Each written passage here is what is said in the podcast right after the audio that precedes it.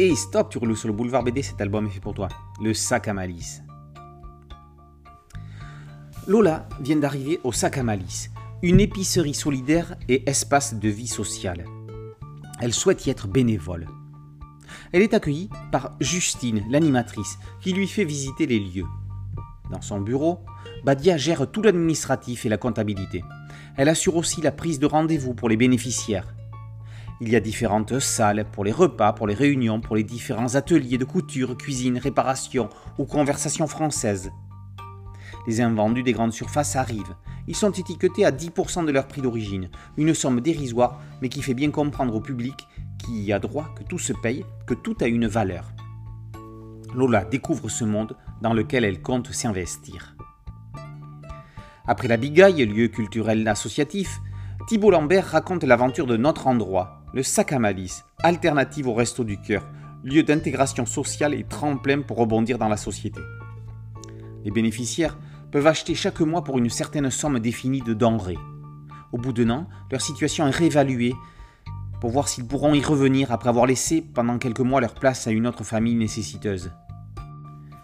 Dans les ateliers, on peut même reprendre de l'estime de soi avec du socio-esthétisme ou encore apprendre à faire du vélo. Ça pourrait servir notamment à certaines mamans qui pourront ainsi accompagner leurs enfants en sortie scolaire. Le lieu accueille aussi des jeunes nécessiteux en souffrance psychologique comme Kimberley, orpheline, SDF, handicapée, que la rue a changé mais qui a été sauvée par Dixit, son caractère à la con.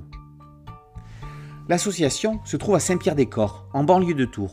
Deux tiers de la population y vit sous le seuil de pauvreté. Les 42% de logements sociaux ne comblent pas les besoins.